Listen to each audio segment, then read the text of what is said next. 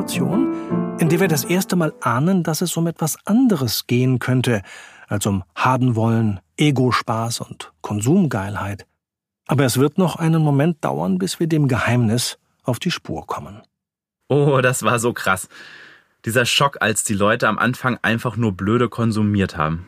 Wanderstiefel, Konzertkarten, teure Snickers und Hummeressen im KDW. Ja, nicht nur Snickers, sondern sogar Sneakers. Tja, was man mit Geld eben so alles machen kann, man gibt es halt aus. Ich bin Claudia. Und ich bin Micha. Wir sind losgezogen, als die ersten 100 Menschen mit ihrem Grundeinkommensjahr fertig waren. In unserem Buch Was würdest du tun? haben wir aufgeschrieben, was sie uns erzählt haben. Und in diesem 18-teiligen Podcast könnt ihr das jetzt nachhören. Wir sind heute bei Teil 2 und hier geht es um Kaufen, Kaufen, Kaufen und Konsum. Das war eine starke Erfahrung auf der Reise, dass wir gemerkt haben, wie wir Konsum verurteilen und insgeheim die Erwartung hatten, dass die Menschen mit Grundeinkommen was ganz Besonderes machen. Aber was soll man denn mit Geld machen? Man kann ja nicht Butter draufschmieren und es zum Frühstück essen. Warum urteilen wir eigentlich so darüber? Wir haben einen Moment gebraucht, um zu begreifen, dass es um diese Frage geht. Um das zu verstehen, mussten wir Eva treffen, die das Grundeinkommen gewann und als allererstes einen Flug nach Australien buchte. Und Vitrinen Alex, bei dem wir ahnen, dass es bei dem schnöden Konsum doch um etwas anderes geht, als wir dachten. Das hört ihr jetzt. Die Utopie wurde konkret. Wir wollen es wissen. 100 Leute haben fertig. Ihr Grundeinkommensjahr ist abgeschlossen. Das war lange unser Ziel. Schon nach vier Grundeinkommen haben wir gesagt, wir wollen 100. Gewinnerin Nummer 100 bekam im September 2017 ihr erstes und im August 2018 ihr zwölftes Grundeinkommen. Zeit für eine Bilanz. Da ist ein einzigartiger Erfahrungsschatz entstanden. Die Utopie wurde konkret. Jetzt sollen uns die Gewinnerinnen und Gewinner berichten. Wir wollen es wissen. Was hat sich durch das Geld verändert? Wie lebt es sich, wenn die Existenz gesichert ist, ohne dass man etwas dafür tun muss? Was machen die Menschen mit dem Geld? Wird die Welt mit Grundeinkommen eine bessere? Deswegen haben wir uns auf die Reise gemacht. Es ist eine Art Abenteuerreise. Wir fahren durch ein Land, das es eigentlich gar nicht gibt. Nicht im Raum, vielleicht auch nicht in der Zeit. Wir fahren durch Utopia. Aber es ist sehr real. Wir starten in Berlin, fahren mit der Deutschen Bahn, besuchen Metropolen wie Köln, Frankfurt und München, reisen nach Kiel, Erlangen und Mannheim, entdecken Ergrad und Olching. Wir machen eine Safari durch den deutschen Sozialdschungel und sammeln Schnappschüsse. Nicht von Elefanten, Giraffen oder Nashörnern, sondern von ganz normalen Leuten, Menschen wie du und ich, Menschen, denen man nicht ansieht, dass sie anders sind. Sie sind Pioniere. Sie probieren ein Jahr lang eine neue Art von Leben aus. Sie besiedeln den wilden Westen des Spätkapitalismus. Sie alle sind Einwohner dieses Landes, das es nicht gibt, das es aber geben könnte. Oder sollte. Oder sollte es das vielleicht doch besser nicht? Genau das wollen wir herausfinden. Wir sind eine Art Forscherteam. Jimek und Godel der Sozialwissenschaft. Dilettanten, Autodidakten, einfach nur neugierig und experimentierfreudig. Dieses Buch ist kein chronologischer Reisebericht, sondern das Protokoll unserer sortierten Nachgedanken infolge der vielfältigen Begegnungen. Es ist eine Gedankenreise durch ein utopisches Deutschland, und es ist, wieder erwarten, ein Psychogramm unserer Gesellschaft zu Beginn des 21. Jahrhunderts. Kapitel 2 Was man mit Geld machen kann. Erstens Konsumieren. Berührungsängste und ein Albtraum. Wir waren mit gemischten Gefühlen gestartet. Gleich zu Beginn seiner Vereinsarbeit hatte Micha schlechte Erfahrungen gemacht. Ausgerechnet zu den allerersten Gewinnern war kein wirklicher Kontakt entstanden. In dem Trubel der Gründungszeit hatte Micha gleich nach der ersten Verlosung per Mail alle vier um ein Telefonat gebeten. Jan, der Erste, hat auf Michas Mail nie reagiert. Er hat das Geld bekommen, aber nicht mal seine Telefonnummer hat er verraten. Tja, so ist es eben mit der Bedingungslosigkeit. Die Menschen müssen gar nichts tun, auch nicht telefonieren. Gilt auch für Stefanie, von der wir bis heute nicht mal ihren Wohnort wissen, und für Christina, die zwar kurz mit Micha telefonierte, aber nicht wirklich an einem Austausch interessiert war. Ich war voller Berührungsängste, gesteht Micha heute. Ich wusste gar nicht, worüber ich mit denen reden soll. Christoph, der letzte der ersten vier, rückte zwar die Telefonnummer raus, zeigte sich aber im Gespräch wortkarg. Er scheue die Öffentlichkeit und habe gesundheitliche Probleme, ließ er wissen, und verriet dann, er wolle auf keinen Fall wieder in seinem gelernten Beruf arbeiten und habe als erstes seinen Job gekündigt. Ziemlich frustrierend. Wenn man sich vorstellt, die Initiative hätte an dieser Stelle aufgehört, dann hätte die Lektion aus der Verlosung geheißen, die Leute stecken das Geld ein, sagen nix, und der Einzige, der was sagt, kündigt seinen Job. Ein Albtraum. Doch Micha blieb bei seinem Traum. Schon allein deswegen, weil er selbst mit seinem Grundeinkommen etwas ganz anderes erlebt hatte.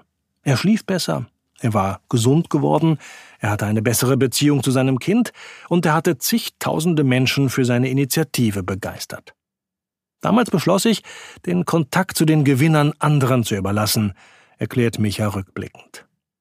So kam es, dass der Verein den Ausgelosten die frohe Gewinnbotschaft per Mail überbrachte und, getrieben von den unzähligen Anfragen der Medien, telefonisch lediglich nach Alter, Beruf und der Bereitschaft zu Gesprächen mit Interviews fragte.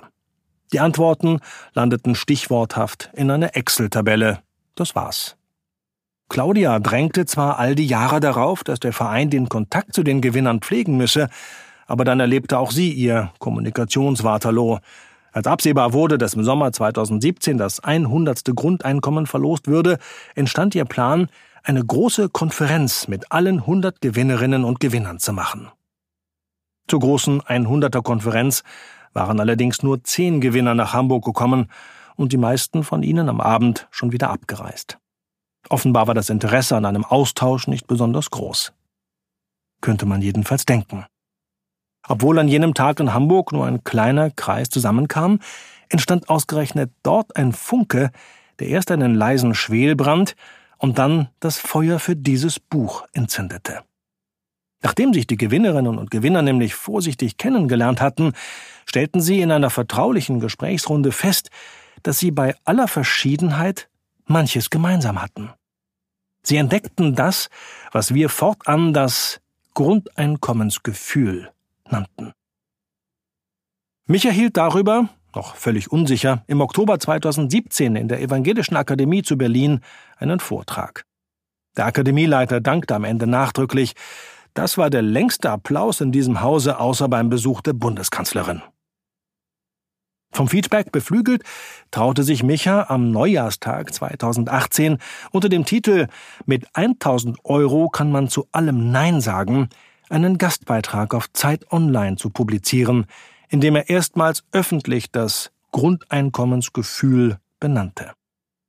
Der Text bekam sensationelle Klickzahlen.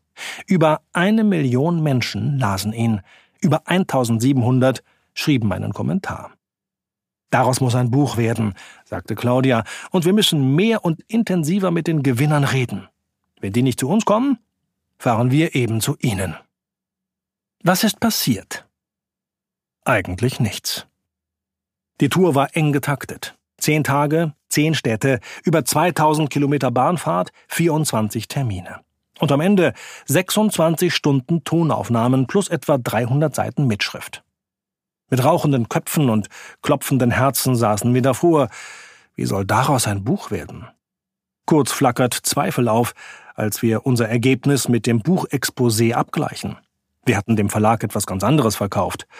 Oh je, durften wir das? Mussten wir nicht halten, was wir versprochen hatten? Andererseits hatten wir im Exposé nur Hypothesen formuliert und das, was Journalisten möglicherweise verkürzt und verzerrt über einzelne Gewinner berichtet hatten. Jetzt aber waren wir wirklich durch das Grundeinkommensdeutschland gereist und hatten uns von dessen Einwohnern das echte Leben in Utopia erzählen lassen. Wir beschließen uns nicht beirren zu lassen. Der Verlagsleiter hat uns vertraut, als er uns den Vorschuss zusicherte. Wir vertrauen nun ihm, dass er an den echten Geschichten interessiert ist, nicht an effektheischenden Schönwettermärchen. Fangen wir also mit dem Frust an, mit dem unspektakulären. Mit dem, was nüchtern betrachtet wirklich passiert ist. Mit dem eigentlich nichts. Was machen die Leute mit 1000 Euro im Monat?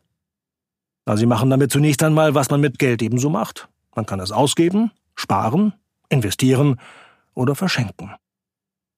Den Auftakt machte ein Gewinner, dem wir den Spitznamen Vitrinen Alex gegeben haben. Er begleitete uns von Anfang an, obwohl wir ihn auf unserer Tour gar nicht getroffen haben. Alex hatte am Ende seines Grundeinkommenjahres im Dezember 2017 einem Journalisten der Südwestpresse die Wohnungstür geöffnet und von seinen Erfahrungen erzählt. Der Journalist hatte darüber dann dies berichtet. Für Alex hat sich heute, ein Jahr nach dem Gewinn, wenig verändert. Zumindest auf den ersten Blick. Er wohnt noch immer in derselben Wohnung im 500 Seelendorf Bergenweiler im Landkreis Heidenheim. Er fährt noch immer denselben Opel Astra, in dem ihn auch die frohe Botschaft erreichte.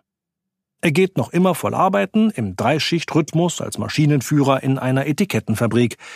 Wer erfahren möchte, was sich in seinem Leben verändert hat, der muss in sein Arbeitszimmer gehen. Dort, rechts neben dem Computer, steht eine schmale weiße Vitrine. Und was war drin in dieser sensationellen Vitrine? Darin sind die kleinen Veränderungen ausgestellt, meist in Form von Papier. Zum Beispiel zwei Eintrittskarten zum Konzert des amerikanischen Sängers Bruno Mars in der Olympiahalle in München. Wir schlucken. Ist es das, wofür wir uns engagieren? Dass die Menschen sich teure Konzertkarten kaufen, mal abgesehen vom individuellen Musikgeschmack? Oder sich sonst irgendwelche Konsumwünsche erfüllen, die sie dann stolz in ihrer Glasvitrine präsentieren? Einfach nur geil konsumieren? Nix Weltverbesserung? Tapfer ignorieren wir diese Geschichte. Gönnt euch, hieß mal eine unserer Kampagnen, mit der wir für die Initiative Mein Grundeinkommen getrommelt hatten. Gönnen will gelernt sein. Das ist vielleicht die größte Herausforderung am bedingungslosen Grundeinkommen, dass es auch der nervige Nachbar, die doofe Kollegin oder der liederliche Hassprediger bekommen werden. Bedingungslos heißt, Menschen dürfen auch doof sein, faul, verschwenderisch, konsumgeil. Wir machen uns Mut, ganz sicher sind nicht alle so. Wir ahnen noch nicht, wie Unrecht wir haben. Vitrinen Alex begegnet uns in allen Gesprächen. Egal welche moralisch höher stehenden Ansprüche uns die Gewinnerinnen und Gewinner aufzählen, irgendwann kommt es raus. Die Veganerin hat sich einen teuren Pullover gekauft, ausgerechnet aus Babyalpaka. Der Obdachlose ein Los der süddeutschen Klassenlotterie. Die beflissene Bildungsbürgerin ein paar sinnlos teure Schuhe, die binnen kurzem kaputt gingen. Die konsumkritische Künstlerfamilie besorgt sich ein paar anständige Wanderstiefel, der bescheidene Medienschaffende gönnt sich ein Rennlenkrad mit Pedal für seine große Leidenschaft Computerspiele. Der arbeitslose Hilfsarbeiter lädt seine Familie zum Hummeressen ein. Auf den Einkaufszetteln unserer Interviewpartner stehen ein gebrauchter Corsa, eine ordentliche Waschmaschine, geile Kopfhörer, Wein, ein Fahrrad und ein leichteres Laptop. Nur der Sohn aus reichem Elternhaus gesteht, ich habe mir gar nichts Besonderes gekauft. Im Nachhinein bereue ich das ein bisschen. Wir ahnen, was wir zu hören bekämen, wenn wir in diesem Buch eine nüchterne Ausgabenliste aller 200 Gewinnerinnen und Gewinner abdrucken würden. Seht ihr, wie ein Lottogewinn. Die Leute werden es verkonsumieren. Der Gedanke macht uns traurig. Wir stellen uns das Grundeinkommen als etwas so Großartiges vor, und dann verballern die Leute das Geld. Eva und der Fußabdruck der Grundeinkommensgesellschaft. Vor allem Reisen stehen hoch im Kurs. Unsere Grundeinkommensdeutschen zieht es in die Welt, ob nach Südamerika, Zypern oder Schweden, nach Südafrika, Kuba oder Griechenland, Mallorca oder Teneriffa, nach London, Heidelberg oder schlicht zu Ausflügen in die Umgebung. Das erste, was ich gemacht habe, war einen Flug zu buchen, am selben Tag noch, erzählt uns Gewinnerin Eva mit leuchtenden Augen. Das war völlig surreal, weil wann gewinnt man schon mal was und dann gleich sowas? Sie fliegt nach Australien. Wir staunen. Da dachten wir, mit Grundeinkommen könnte man Umweltprobleme lösen, weil die Menschen bewusster konsumieren, und stattdessen hören wir, dass die Leute Flugreisen buchen. Evas Traumurlaub bringt 26 Tonnen CO2 auf die Waage. Sie müsste zum Ausgleich 28 Bäume dafür pflanzen. Das ernüchtert uns sehr. Sie war in dem Grundeinkommensjahr gleich zweimal in Australien. Beim zweiten Mal, um ihrem Freund die schöne Landschaft zu zeigen. Dreimal Australien und zurück machen unterm Strich knapp 80 Tonnen CO2 oder 84 Bäume. Wir rechnen das erst auf 200 Gewinner hoch und dann auf 84 Millionen Deutsche. So gesehen nehme der ökologische Fußabdruck der Grundeinkommensgesellschaft grässliche Dimensionen an. Eva ist sich der Klimathematik durchaus bewusst. Ich habe in dem Jahr sehr viel auf Bioprodukte geachtet. Das mache ich immer noch, auch ohne Grundeinkommen. Ich kaufe viel mehr umweltbewusste Sachen, die ressourcenschonender hergestellt werden. Außer den Flügen nach Australien, ich weiß. Sie lacht verlegen. Dies ist die Situation, in der wir das erste Mal ahnen, dass es um etwas anderes gehen könnte, als um haben wollen, Ego-Spaß und Konsumgeilheit. Aber es wird noch einen Moment dauern, bis wir dem Geheimnis auf die Spur kommen. Wir wollen verstehen. Wir fragen, was sie nach Australien zieht. Australien ist unglaublich weit, so viel Natur, so ungezwungen. Die Leute sind aufgeschlossener dort. Sie definieren sich nicht so über ihren Job. In Deutschland heißt es immer, was machst du beruflich? Verdient man da gut? In Australien lautet die Frage, macht es dir Spaß? Tust du das gern? Eva, von der wir nur wissen, dass sie 33 Jahre alt ist und Altenpflegerin, erzählt uns von ihrer Arbeit. Gelernt habe ich Krankenschwester. Ich helfe gern.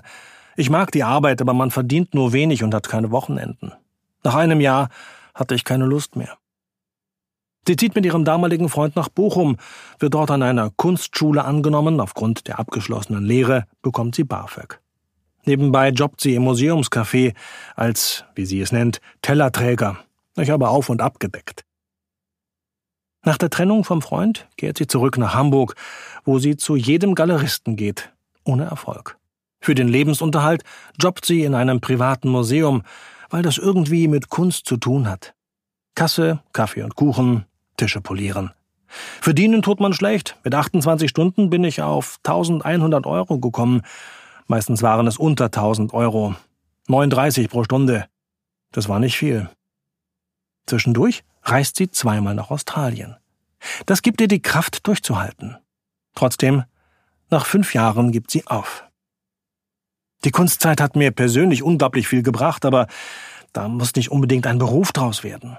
Mir fällt dieses sich anpreisen schwer, das kann ich nicht. Ich kann mich schlecht verkaufen. Damit fühle ich mich nicht wohl und dann wird das auch nichts. Von den BAföG-Schulden spricht sie nicht, aber uns ist klar, dass ihr die noch im Nacken sitzen. Sie hatte schon mal Schulden im Leben. Direkt nach der Ausbildung zur Krankenschwester war sie mit Anfang 20 drei Monate nach Griechenland gegangen. Sie hatte sich nicht beim Amt abgemeldet, wusste nicht, dass sie sich selbst versichern und eine Auslandskrankenversicherung abschließen musste. Als sie zurückkam, musste sie drei Monate Beträge nachzahlen, 1500 Euro Schulden. Sie lieh das Geld von den Eltern einer Freundin, suchte sich einen Job und stotterte die Schulden Monat für Monat ab. Im Dezember 2016, drei Monate nach Beendigung des Museumsjobs, müsste sie eigentlich Geld vom Arbeitsamt bekommen, die Sperrzeit wegen versicherungswidrigen Verhaltens aufgrund von Eigenkündigung ist vorbei, aber aufgrund irgendeines Fehlers verzögert sich die Zahlung. Der neue Freund bekommt einen Job in Hannover.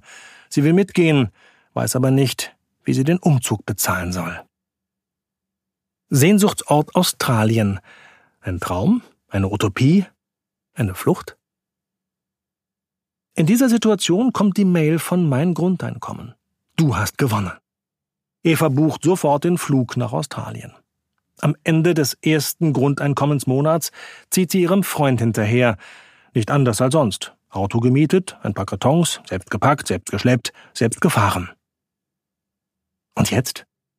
Wir sind gespannt, wie das Grundeinkommen Evas Leben verändert hat. Faktisch hat sie genauso viel Geld wie mit dem Museumsjob, nur ohne etwas dafür zu tun. Was macht sie mit der freien Zeit? Rumgammeln? Malen? Ja, ich habe mir eine Malgruppe gesucht, erzählt sie, direkt am ersten Abend am neuen Wohnort. Ich wollte schnell soziale Kontakte knüpfen. Aber statt sich gemütlich in der neuen Stadt einzuleben, die freie Zeit mit dem Freund zu genießen oder sich beim Malen auszutoben, beginnt Eva zu unserer Überraschung sofort die Jobsuche. Ich wollte definitiv wieder Arbeit haben. Dieses Gefühl, untätig rumzusitzen, verursacht mir Unwohlsein. Da würde ich mich irgendwann als Faulenzer fühlen. Irgendwann langweilt es mich. Den ganzen Tag zu Hause sitzen, da hätte ich die Krise gekriegt. Ich kann das nicht erklären. Ich wollte Geld verdienen. Ich wollte einen Beitrag leisten. Ich wollte was für die Gesellschaft tun, mich einfügen. Die Malgruppe ist was anderes. Jeder hat einen Job. Jeder geht arbeiten. Ich kenne keine Leute, die nicht arbeiten. Ich kenne keine Langzeitarbeitslosen oder Leute, die sich entschließen, nichts zu machen. Sie bewirbt sich bei diversen Supermärkten und Handelsketten. Bei Primark wird sie zum Vorstellungsgespräch eingeladen. Die hätten mich genommen. Ich mag den Laden nicht. Ohne Grundeinkommen hätte ich den Job möglicherweise angenommen, aber so habe ich ihn abgelehnt, auch wegen der blöden Arbeitszeiten. Wenn die sagen, du musst heute arbeiten, dann musst du springen. Im März, es ist der dritte Monat mit Grundeinkommen, entdeckt sie eine Anzeige für einen 450-Euro-Job in einem Altenheim. Ihre Betreuerin im Arbeitsamt rät ihr ab. Die sagen 450 Euro. Was wollen Sie denn damit? Das bringt doch nichts. Ich bin fast vom Glauben abgefallen. Für mich war das ein Einstieg. Besser ein 450 Euro Job als gar keiner. Durch das Grundeinkommen konnte ich mir das doch leisten. Und sie behält recht. Anfang Mai fängt sie an, schon Mitte Mai erfährt sie, dass sie ab Juli eine frei werdende Vollzeitstelle übernehmen kann.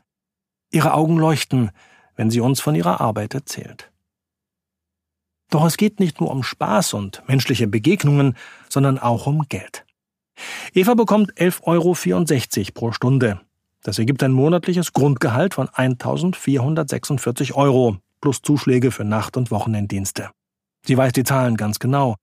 In guten Monaten kommt sie auf 1.800 Euro, das Doppelte von dem, was ich im Museum verdient habe. Dazu noch Grundeinkommen, da war ich richtig reich. Sie spart hat bei unserem Treffen, also sechs Monate nach dem Ende des Grundeinkommenjahres, immer noch 6000 Euro auf dem Konto.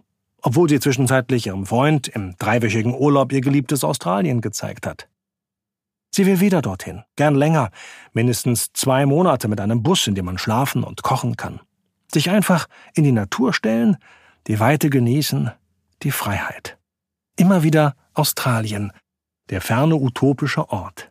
Ich könnte mir vorstellen, auszuwandern, sagt Eva. Es sei eher der Freund, der sie davon abhält. Er verdiene gut und hätte mit seinem Jobprofil keine Aussichten in Australien. Immer noch rätseln wir. Was ist Australien für Eva? Ein Traum? Eine Utopie? Eine Flucht? Eva erzählt von ihrer Kindheit. Ihre Eltern trennen sich, als sie zwei Jahre alt ist. Sie wächst bei ihrem Vater auf. Er heiratet eine Frau, die zwei Kinder in die Ehe einbringt. Eva fühlt sich als Fremdkörper in der neuen Familie. Die hatten ihre eigenen Abläufe. Ich war der Eindringling. Und wenn es Streit gab, war im Zweifel immer ich schuld. Sie vermisst ihre Mutter, die mit ihrem neuen Mann nach Asien ausgewandert ist. Die Mutter besucht sie regelmäßig, und zweimal fliegt auch Eva als Kind um den halben Globus. Wir ahnen, ihr Fernweh ist Heimweh. Am Ende verlassen wir das Treffen sehr nachdenklich. Wir würden nicht mehr pauschal behaupten und verurteilen, dass es bei Eva nur um banalen Konsum geht. Sie hat offenbar nicht das Gefühl, in Deutschland etwas verändern zu können, höchstens als Konsumentin, indem sie Bioprodukte kauft. Das stellt sie nicht zufrieden. Für sie ist Australien das richtige Leben. Andere sind im falschen Körper, sie ist im falschen Land. Vielleicht sucht sie Freiheit. Vielleicht sucht sie Geborgenheit, Vielleicht weiß sie es selbst noch nicht so genau. Und Vitrinen, Alex? Wir legen den Zeitungsartikel über ihn beiseite und lesen, was er selbst in seinem Blogbeitrag auf der Webseite von Mein Grundeinkommen geschrieben hat. Ein Jahr lang konnte ich sagen, ja. Ja zu mehr Lebensqualität dank Grundeinkommen. Für mich bedeutet mehr Lebensqualität nicht hauptsächlich materielles. Erinnerungen schaffen. Darauf habe ich Wert gelegt. Auch er ist viel gereist nach Ägypten, in die Schweiz, hat innerdeutsche Ausflüge gemacht und eben verschiedene Konzerte besucht. Im Wohnzimmer laufen die Filme nicht über einen größeren Fernseher, aber in meinem Kopf laufen größere Erinnerungen. Hm, wir geraten ins Schwanken. Vielleicht ist unser Grundeinkommen doch mehr als Kohle, die man für Schnickschnack raushauen kann? Mehr als stupider Konsumanreiz? Aber was? Worum geht es, wenn die Menschen etwas kaufen, wenn nicht um die Sache. Wir werden erst von Janka, der Gewinnerin Nummer 100, eine ziemlich plausible Antwort bekommen, die sie übrigens selbst überrascht.